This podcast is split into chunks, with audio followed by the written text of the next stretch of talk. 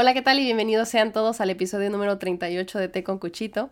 Los saludo con mucho gusto hoy como siempre. Mi nombre es Cecilia Petrone y el tema del día de hoy es No todo lo que brilla es oro. Fue el tema más seleccionado de esta semana. Y qué curioso, porque em, es el tema que yo no quería que ganara, porque es el más personal, es en donde voy a tener que sacar más cosas que me sacaron, que me pasaron en la semana y que honestamente yo decía, no, pues igual y no tengo que hablar de ellas porque pues involucran cosas que me pasaron y que igual y no estaría bien que diga al público, ¿verdad? Porque uno nunca sabe quién, quién va a escuchar eso y este quizás sea mejor guardármelo, pero por alguna razón fue el que ganó, fue el que más llamó la atención, a pesar de que yo le eché ganas ahí a los demás títulos, pero dije, bueno, o sea, todo siempre pasa por algo, es un día maravilloso el día de hoy, dejó de hacer frío, está muy soleado, como pueden ver hay mucha luz, para los que me ven en YouTube hay mucha luz en, en, en mi habitación, mis plantas están contentas, este, la vida me sonríe, han pasado cosas muy buenas y dije, bueno, quizás sea bueno que hable de esto que me ha pasado, porque aunque pareciera ser negativo y que me da un poco de pena aceptarlo, le va a ayudar mucho a los demás para eh, quizás tomar buenas, tomar buenas decisiones y este, soltar. Porque nunca es fácil, a veces nos aferramos a una idea porque pensamos que es algo más y la verdad es que no lo es. Y es justamente por eso que no todo lo que brilla es oro. Vamos a empezar con el hecho de que, pues hace más o menos unas tres o cuatro semanas, como saben ustedes, yo me dedico a hacer café, aparte de, ser actriz y todos estos sueños que tengo yo de vivir de la actuación primordialmente de donde saco mi dinero para pagar la renta y comer es de hacer café. Y recientemente, no, no recientemente, ya tiene como un mes que dejé de trabajar para la cafetería en la que te trabajaba, que era una cadena similar a lo de la de la sirena. Em, porque bueno, o sea, ya no me convenía, me estaban dando menos horas, yo tenía ahí mis razones y por qué es ya no me convenía trabajar para esa compañía y decidí salirme y, empezar a trabajar en un lugar eh, un poquito más chiquito, este, el, dueño del lugar trabaja ahí mismo, es muy como de, eh, en una zona más residencial, más donde vive más gente y no es tan comercial como donde estaba la otra cafetería, que está justamente en la intersección entre este, un lado de Nueva York y el otro. Entonces hay muchos edificios alrededor y hay mucha conexión entre un, le dicen borough, borough, algo así. O sea que es como Manhattan, Brooklyn, Queens, o sea, las conexiones que hay entre uno y el otro, hay mucho intercambio, entonces las mañanas se ponían muy pesadas porque todo mundo eh, iba por su café en la mañana antes de irse al trabajo a cualquiera de las oficinas que estuvieran alrededor de nosotros o bien al otro lado del río Hudson, ¿no? Eh, pero llega un momento en el que sí me cansó esa... Eh, em, presión constante todo el tiempo y incluso llegué a pensar que ya no me gustaba ser barista, que ya no disfrutaba trabajar con café, que ya no disfrutaba levantarme temprano y ver los amaneceres. Sentía que estaba ya agobiada y como con este... Em, le llaman burnout, como... Pues sí, como que te sobrecalientas, que te, que te quema ya el estar haciendo lo que estás haciendo eh, hasta que un día, ya después de haber dormido bien y todo, me di cuenta de que me gustaba mucho trabajar con el café, me gustaba mucho mis horarios, me gustaba mucho trabajar con las compañeras y, a la fecha siguen siendo muy amigas mías, pero era el trabajo en sí, era el ambiente laboral que yo no podía cambiar y que era lo que me sobrepasaba. Y al aceptar esto, simplemente busqué trabajo de lo mismo, pero en otro lugar, y encontré algo que, que ya se, se, adecua un poquito más a mi personalidad y a, y a, mi sentir y sigo ganando prácticamente la misma cantidad de dinero este y pero ya estoy muchísimo más tranquila. Quizás tengo que trabajar más horas porque antes sacaba más dinero en menos horas por la cantidad de propinas pero al final estoy muchísimo más tranquila. Estoy más, más relajada. Tengo que hacer las, no tengo que hacer las cosas tan rápido pero bueno, o sea, al final, eh, a lo que voy con esto es que justamente cuando cambio de trabajo en redes sociales empezó a notarse, porque pues como algunos de ustedes sabrán, si es que me siguen en mi cuenta personal, a mí me gusta documentarlo todo.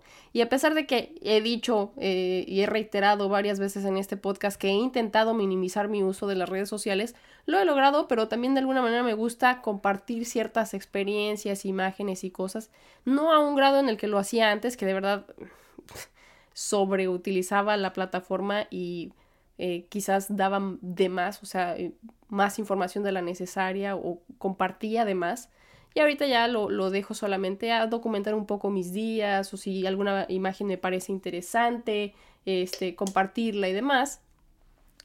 Y, y ya, solamente queda ahí, ¿no? Pero sí he compartido imágenes de mi nuevo trabajo y había compartido imágenes de la cafetería en la que trabajaba y algunos notaron el cambio, ¿no? Y empecé a recibir mensajes así como de, ¿y ahora trabajas acá? No, pues que sí.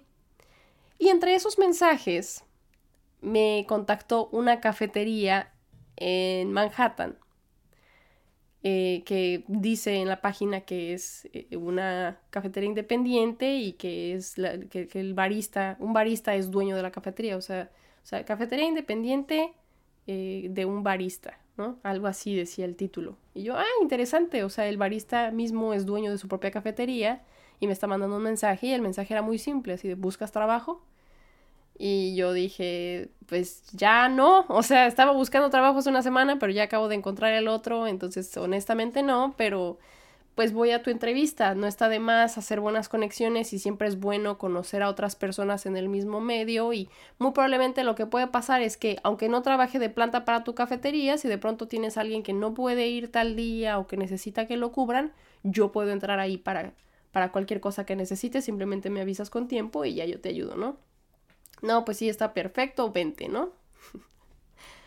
y este, pues ya yo fui a la cafetería, una entrevista muy simple, me preguntaba qué cuánto ganaba, que cuántas horas trabajaba, lo típico que te preguntan en casi que cualquier trabajo. Este, yo le di toda mi información y luego me hizo una pregunta un tanto extraña, me dice, ¿y tienes papeles? Y yo, sí, Quizás porque como soy mexicana asumió que yo estaba acá de ilegal, lo cual es una, pues, eh, una circunstancia típica o, común para, para, muchos de nuestros colegas latinos acá, ¿no? Que tienen que trabajar con otros números o con un ITIN, que es como un número de seguro social, pero que te saca el gobierno para poder pagar impuestos, o simplemente trabajas en una cocina con efectivo o debajo del agua porque no, no tienes los papeles, no, no estás en el país de manera legal. Pero pues yo inmediatamente le dije, no, si yo, yo soy nacida acá, tengo todo para trabajar. Y, ah, ok. Este, pero no me pidió realmente firmar una, una, una carta ni nada como una forma W2, que es donde pones para lo de los impuestos y demás, solamente como que me preguntó eh, muy de la nada y yo lo asumía que era parte de la entrevista, ¿no? Pero bueno, ya me quedé ahí en la cafetería, me ofrecieron un café, bla, bla, bla, conocí al otro barista que estaba trabajando ahí en el turno y luego este muchacho me dice, bueno, pues te invito a comer. Yo en ese momento dije, bueno, él quiere invitarme a comer porque le gusté. O sea, no les voy a mentir, eso fue lo que yo pensé, ¿no? Eh, y ya le dije, órale, pues vamos. Y ya me invita a un lugar turco súper bueno, donde comimos una como pizza de espinacas, pero no se llama pizza, se llama pide. Es prácticamente una pizza, como de pasta hojaldrada, muy buena. Eh, y ya así muy sentado, muy serio, me dice, pues te propongo un trato. Y me propuso un deal muy bueno, pero que no es un, muy legal. Y no les voy a decir qué es porque también siento que ya aquí rompería yo el misticismo si les digo qué fue lo que me ofreció. Pero solamente les voy a, decir acá entre nos que, que, me ofreció algo muy bueno, este, y en el que yo no tenía que hacer prácticamente nada él me daba cierta cantidad de dinero y yo simplemente tenía que ayudarlo en ciertas cuestiones legales. Eh, a lo que yo dije, pues bueno, o sea, si ya tienes un plan estructurado, yo te puedo ayudar con eso y es algo que he visto que otras personas hacen eh, para poder como eh, acoplarse al país, ¿no? Ya, ustedes dirán o buscarán qué habrá sido lo que este muchacho me ofreció y cuánto me ofreció. Yo no se los voy a decir, se los dejo ahí. Este, no, porque al rato me van a decir, no, que Cecilia dijo, quién sabe, quién sabe, o sea, mm, yo no voy a decir nada comprometedor, este, o si era o no ilegal, nada, o sea, me, me, me, este, ofreció un trato. Al cual que yo dije que sí, me, me pareció una buena idea. Este, y le dije que podíamos empezar cuanto antes. Em, yo estaba muy emocionada ese día. Le hablé a mi mamá, le dije, esto acaba de suceder, me ofrecieron este trato, no sé si pueda ser buena idea. Ella me dijo, mira, con cautela, o sea, tienes que checar primero esto, esto y esto. Este, yo no sé, o sea, al final es una persona que no conoces y, tienes que, checar que no te vayan a pues que no se vayan a aprovechar de ti, ¿no? Porque en este tipo de cosas en donde no hay contrato y solamente es apalabrado pueden pasar muchas cosas. Porque yo creo que todos conocemos a alguien, ¿no? O sea que, ay, eran unos socios que eran amigos y luego pusieron una pollería, pero luego ahí Don Tino le robó los 10 mil pesos que había puesto de, de primer enganche y luego se fue con ellos y se mentaron la madre y ya no hubo no hubo más negocio, ¿no? Al final su sociedad cayó para la fregada porque no, no pudieron llegar a buenos acuerdos desde un inicio. Prácticamente eso fue lo que me dijo mi mamá. O sea, checa bien las cosas, llega a un buen acuerdo, este, y, y estate en un lugar seguro en el que no te pueda pasar nada y solo sea ganar, ganar para los dos, ¿no? No, pues que sí. Le dije entonces ya después a mi hermano, le dije así está la situación, tal, tal, ¿qué te parece? No, pues muy bien. Total, este, yo seguí con estos asuntos eh, con, este muchacho y recibí un primer pago, el cual yo simplemente guardé eh, en esa caja que ven ahí, los que me ven en YouTube. Y dije, esta es mi, mi, caja fuerte y no voy a tocar ese dinero y hasta que no haya terminado con este negocio, entonces ya podré ver qué hago con, el, con mis ganancias finales, si las invierto, si las ahorro o qué, ¿no? Pero realmente no fue como que yo me sintiera tan motivada por el dinero. Y bueno, ya este muchacho pues empezó a verme como un empleado, ¿no? O sea, porque es lógico. O sea, al final, si él está dando dinero por un, por un servicio y, este, tú estás así como en el convenio, pues ya de pronto me empezaba a hablar ah, de la nada en la noche o me mandaba mensajes, me pedía ciertas cosas y yo tenía que estar casi, casi que en cualquier momento eh, ahí para él. Y me empezó a pesar, emocionalmente eh, todo. O sea, empezaba yo a pensar qué iba a hacer con el dinero que todavía ni siquiera tenía. Hacer así como soñar y hacer planes y dimensionar y lo que le llaman sueños guajiros, porque no había pasado nada. ¿Qué es a lo que voy con este tema? Al final lo que me, lo que me importa aquí es que es universal. Por eso no quiero decirles ni cuál fue el negocio, ni cómo se llamaba el muchacho, ni cómo se llamaba la cafetería, porque eso no es lo importante. Lo importante aquí, y que es a lo que quiero llegar para, para universalizarlo a todos, es que a todos nos ha pasado. A todos nos han prometido algo que antes de que llegue ya no lo bebimos, ya no lo gastamos, ya lo celebramos, ya no lo colgamos. Yo ya había hecho un imperio con este negocio que apenas empezaba, pero que no había nada, que todo estaba en el aire. Conforme fueron pasando los días, me empecé a dar cuenta de que este muchacho es un tanto cuanto charlatán. Porque de ser diez, ahora eran cinco y mañana son dos y luego mejor tres y luego qué tal si lo vamos haciendo semana con semana, luego qué tal mes con mes, no te creas, mejor vamos a hacerlo el viernes y nos vamos a ir para acá y nos vamos para ir para allá. Y yo no funcionaba de la manera que él funcionaba y yo decía, bueno, si tú eres una persona emprendedora de negocios que ya tiene un negocio establecido, ¿por qué pareciera ser que no tienes realmente un plan establecido ni idea de cómo ejecutarlo? Y yo tuve que sentarme y pensar muy bien qué es lo que estaba haciendo y por qué. Y es que muchas veces nos vamos a dejar llevar, uno, por el dinero y dos, por el miedo a decir que no una vez que dijimos que sí y nos sentimos comprometidos a terminar algo cuando a mitad del camino empezamos a sentir que por ahí no es. No podía yo dormir, me costaba mucho trabajo, daba yo vueltas, me sentía ansiosa y quería yo ver el por qué Y como les había yo dicho, yo ya no trabajaba en la cafetería en la que trabajaba, trabajaba en un lugar mucho más tranquilo, mucho más pacífico, cerca de mi casa. Y luego, por azares del destino, me hablan y me dicen, Felicidades, ¿te acuerdas de ese casting que hiciste hace dos semanas? No, pues sí. Pues muy bien, tú fuiste la que quedó. ¿Saben cuántos años llevo en este país ya? Llevo dos años y ocho meses, llevo casi tres. Me mudé a plena pandemia en el 2020. No había podido alcanzar eh, una obra de teatro hasta el día de hoy. Todo habían sido comerciales, cortitos, eh, cosas estudiantiles, cosas por teléfono, grabadas desde mi casa no había podido tocar un escenario y una caja negra con otro compañero y arrastrarme en el suelo y hacer teatro hasta el día de hoy, después de casi tres años. Y ya hoy puedo decir al fin pude tocar un teatro en Nueva York, en Broadway, para hacer una obra de teatro en español.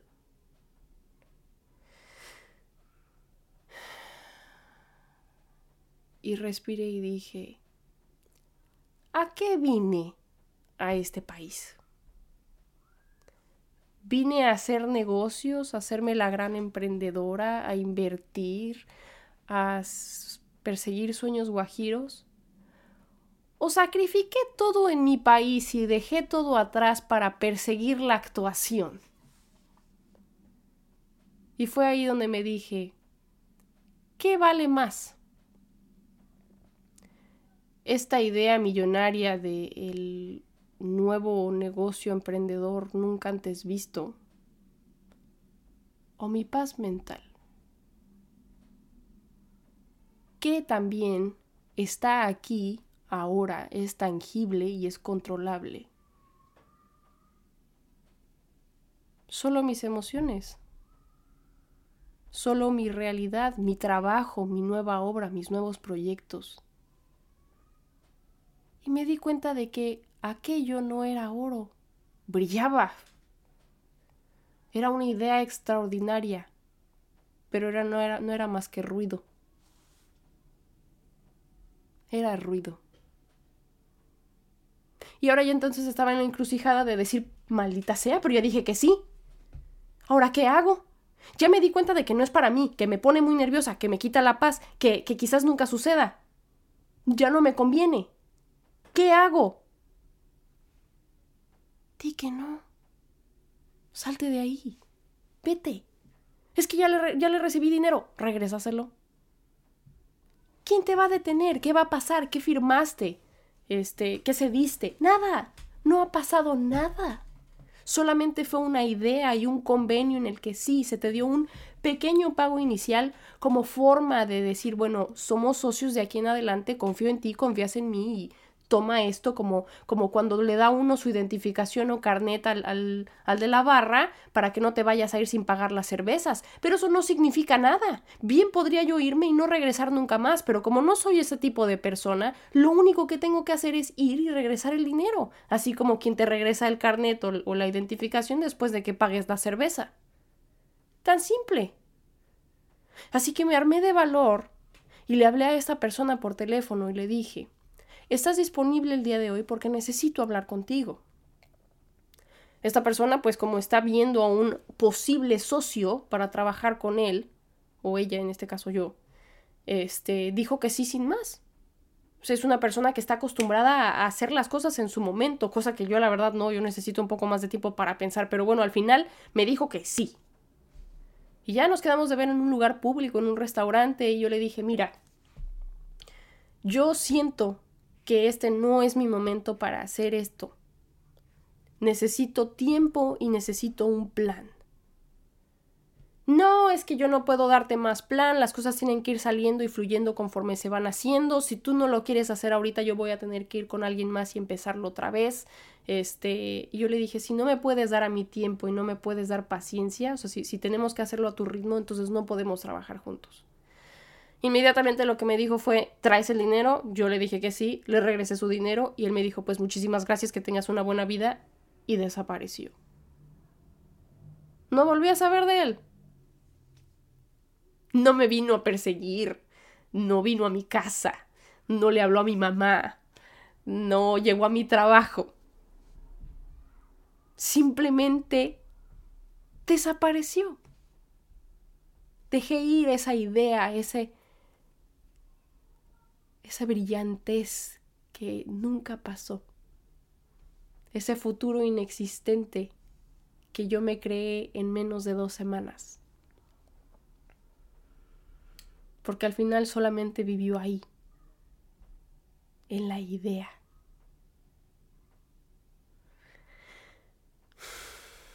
Y como muchas veces en este podcast, respira. ¿Cuántas veces tú que me estás escuchando, desde donde quiera que me estés escuchando, te has visto en esa situación?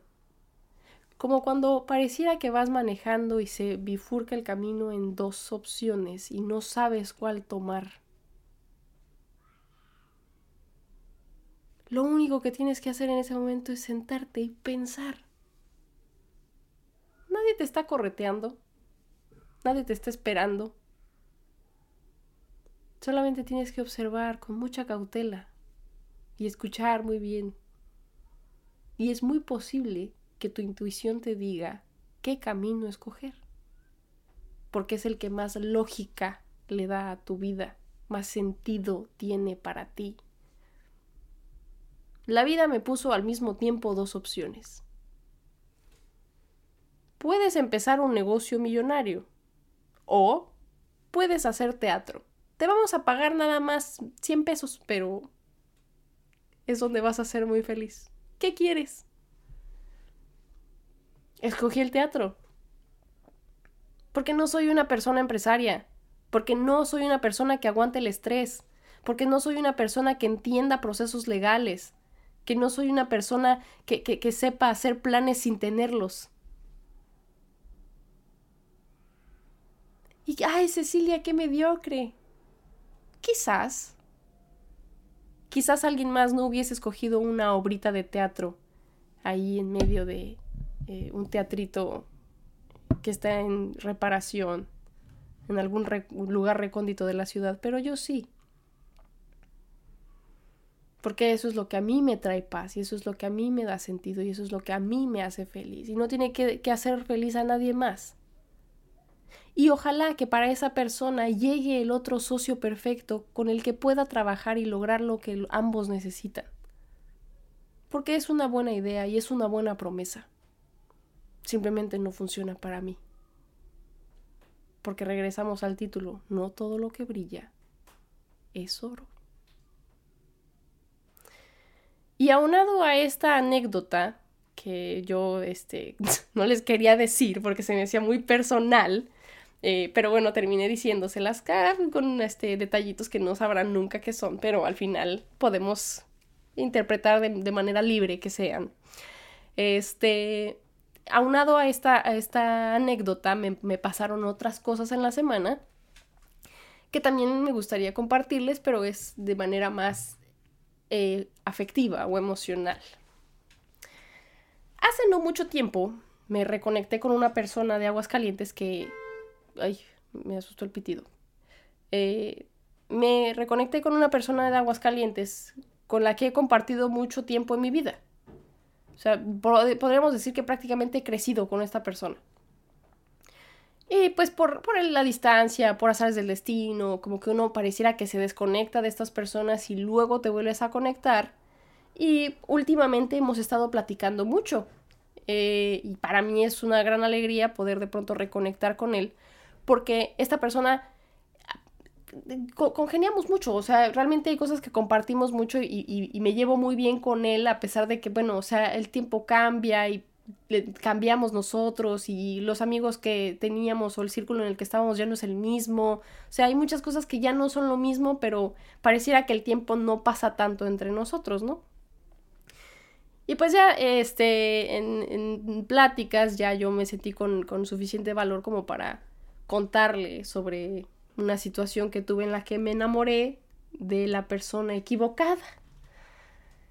Te digo, suena muy, muy cursi, ¿verdad? No es que me haya enamorado de la persona equivocada, sino que eh, confundí las emociones en su momento y este, ahora he aprendido de que a diferenciar una cosa de la otra y que muchas veces nos engañamos pensando que aquello que brilla es oro y es otra cosa.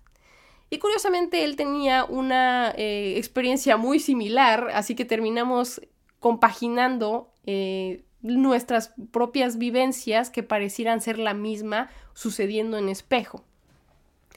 Eh, y al final, en lo que pudimos concluir fue que ambos nos enamoramos de una persona o de una idea que creó esta persona en la que nosotros vamos a darle amor, respeto, este, y un montón de cosas al otro, ¿no?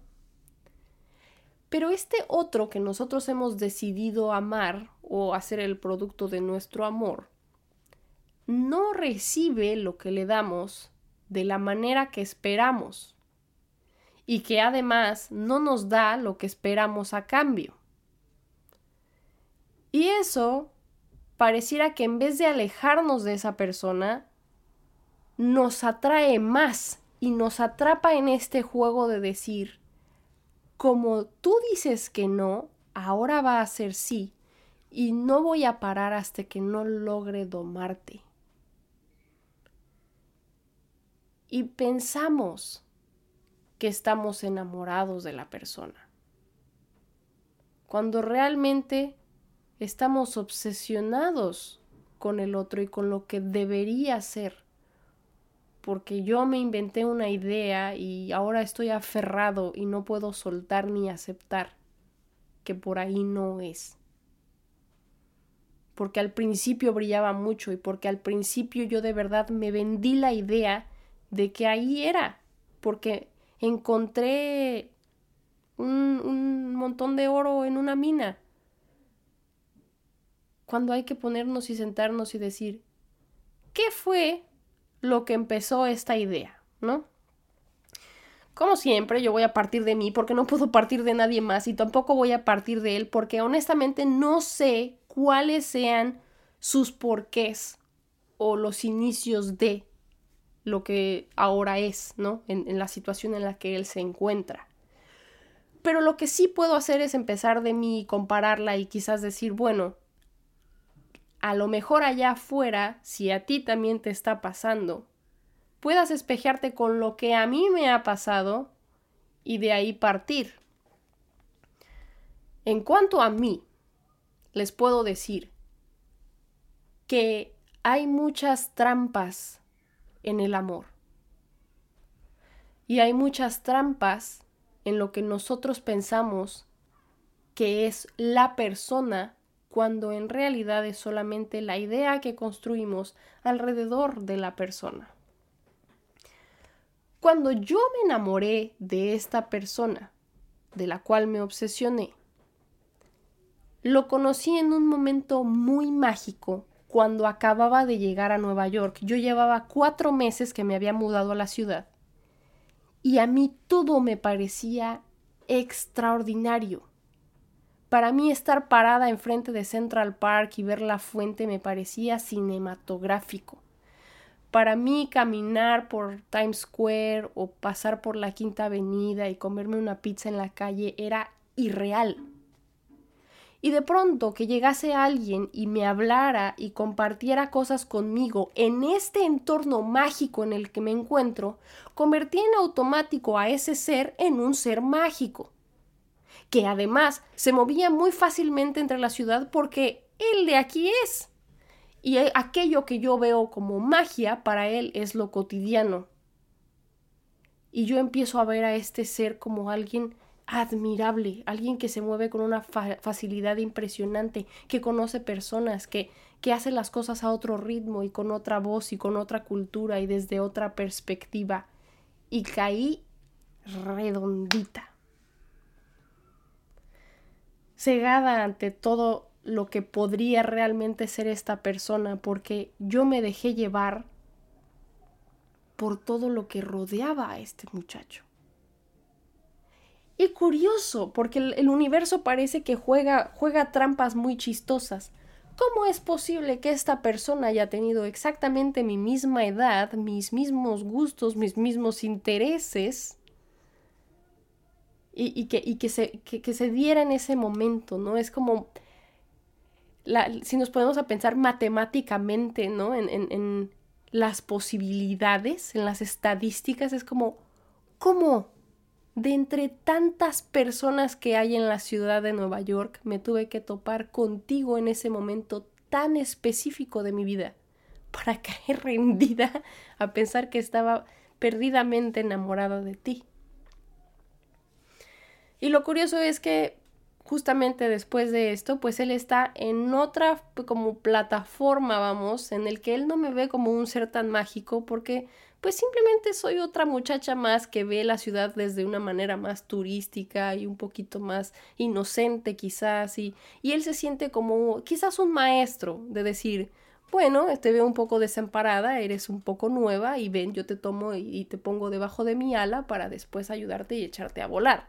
Pero eso no significa que yo tenga los mismos, sentimientos que tú hacia mí, porque honestamente no me siento tan atraído a ti y es que eso no está mal. Él no tiene por qué sentir lo mismo que yo siento. Pero yo no sé por qué, mayormente, nos aferramos cuando es no y lo queremos cambiar a un sí. Y lo peor es que yo empujé las cosas hasta que obtuve ese sí. Al final este muchacho terminó diciendo, pues órale, igual y es buena idea, ¿no? Porque yo tenía una idea de él que no era real, que yo me había construido. Y fue una una tras otra, una desilusión tras la otra, porque él no era y no recibía yo de él lo que esperaba. Pues claro, porque al final yo había construido una persona antes de conocer a quien realmente estaba, de quien estaba enamorada. Así que no fue hasta que realmente empecé, según yo, una relación con él a la que él accedió más a fuerza que de ganas. y pues naturalmente me rompió el corazón. Pero lo que voy es que no me lo rompió él, me lo rompí yo sola. Porque no todo lo que brilla es oro y regresamos al mismo título porque es un círculo vicioso. Porque yo estaba esperando de él todo ese valor y, y todo esa... Y no estoy diciendo que él no valga nada, o sea, no, pero no vale lo que yo pensaba que valía, porque él es otra cosa. Y no está mal, pero tengo que reiterar ahí. Hay que dejar que las cosas sean lo que son.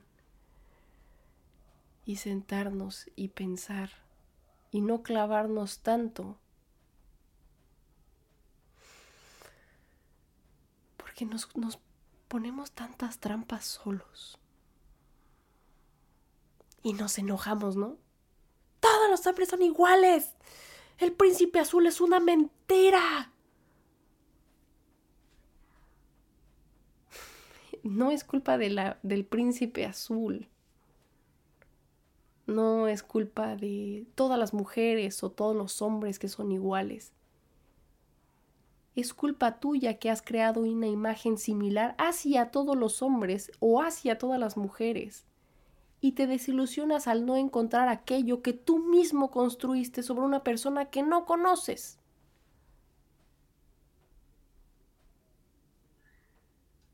Y es muy doloroso. Es terrible. Es desgarrador. Estaba yo teniendo la conversación con, con esta persona con la que reconecté de Aguascalientes y me dice, este, entonces crees que realmente todo lo que te pasó es una mentira. Y yo le dije, sí. Incluso todo lo que llegaste a sentir y demás. Y le dije, Sí, pero eso no quiere decir que no lo haya sentido. Por ejemplo, cuando tenía yo siete años yo creía en Santa Claus. ahora ya sé que Santa Claus era una mentira. Pero eso no quiere decir que cuando tenía 7 años no lo sentí como verdadero y que no recuerde yo ahora a mis 26 esa sensación de verdad en lo no verdadero. Claro que la recuerdo, pero eso no significa que no acepte ahora que no me puede volver a pasar porque es falso. Es ficción.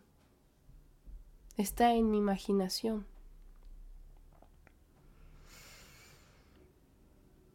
Y aunamos mucho también a nuestra emoción la fisicalidad. Y aquí, esta persona con la que estaba yo teniendo una conversación, este, diferimos mucho, porque él me decía, no, es que no lo puedes achacar todo a, a la sexualidad. O sea, hay algo más, hay algo que realmente existe que te conecta con la persona y que te hace casi como si te funcionara con el uno, con el otro. Y yo le dije, sí, pero a ver, Estamos teniendo tú y yo una conversación ahorita. ¿Tú crees que esa conexión existe? Sí, pero es diferente. Yo le dije, es prácticamente la misma. Tenemos una conversación, tenemos una conexión, estamos como compaginando ideas, quizás tú tienes una, una versión, yo tengo la otra, pero al final es muy poco factible que logres tener esta conexión que tienes conmigo con alguien más y por eso se logran las, las conversaciones que se logran entre tú y yo. ¿cuál sería el único factor, entre comillas, que te pasa al siguiente nivel? Y él así como de, ay, pues es que tú quieres que diga que la sexualidad, pero no, siento que va mucho más allá. Ahí se los dejo yo a ustedes. Y ustedes pueden pensar cuáles son aquellas cosas que hacen que una relación sexoafectiva sea lo que es, más allá de solamente la exclusividad de estar el uno con el otro y una como conexión espiritual o emocional. Porque yo siento que con mis amigas tengo una conexión emocional, quizás también espiritual, pero obviamente no tengo una conexión sexual.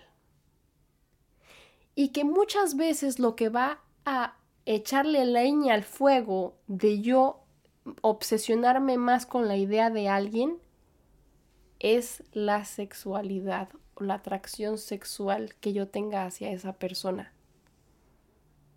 Porque al final, eso es lo que me va a dar la exclusividad de solamente ser uno y el otro. Y ahí siento yo que psicológicamente entonces el otro medianamente te pertenece y que tú le perteneces a él.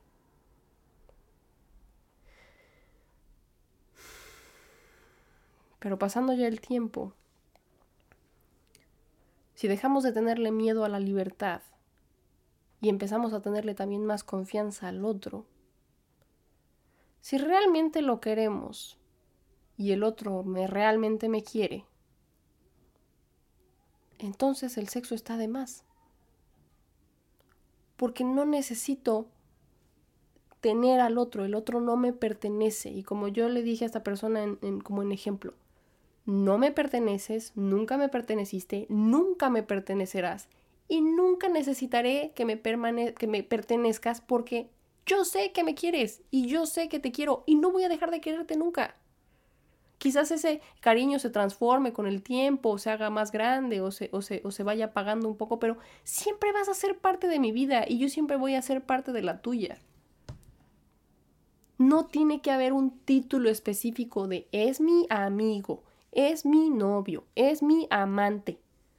No, yo creo que es mejor simplemente dejar que las relaciones fluyan y que sean más genuinas y más amables y más naturales y menos construidas en una caja de decir, él me tiene que pertenecer porque me gusta y quiero que sea mío, entonces tengo que tener una relación sexoafectiva con él. Y esto yo ya lo había mencionado, me parece que en un episodio que se llama eh, sobre el amor, poliamor y el desamor, con una conversación que justamente había tenido con una muchacha que, que se nombraba del poliamor, que practicaba el poliamor. Y está perfecto, yo no estoy en contra de estas nuevas formas y de nuevos matices y de investigar y buscar y, de eh, meterse como en, este, como en estos laboratorios personales con los demás de, de, de búsqueda. Pero también hay que evitar caer en nuestras propias trampas, de decir, no, pues yo soy muy abierto y demás, cuando realmente estás mentalmente cerrado a la idea de lo que tú piensas debería ser. Y pues bueno, ya los dejo, los dejo con esto un poco abierto, un poco... Eh, quizás se siente como un poquito al aire, pero creo que ahí hay suficientes cosas para ponernos a pensar y quizás poner sobre la mesa aquello que nosotros hemos estado cargando como si fuese oro, pero quizás solamente brilla. Y que si lo soltamos nos demos cuenta de que hay, hay algo más allá afuera que, que sea realmente para nosotros, porque solamente estamos arrastrando cosas que nosotros pensábamos que eran, pero no son. Y pues bueno, los quiero mucho y siempre. Eh, espero que tengan un excelente fin de semana y nos vemos a la próxima. Chao, chao.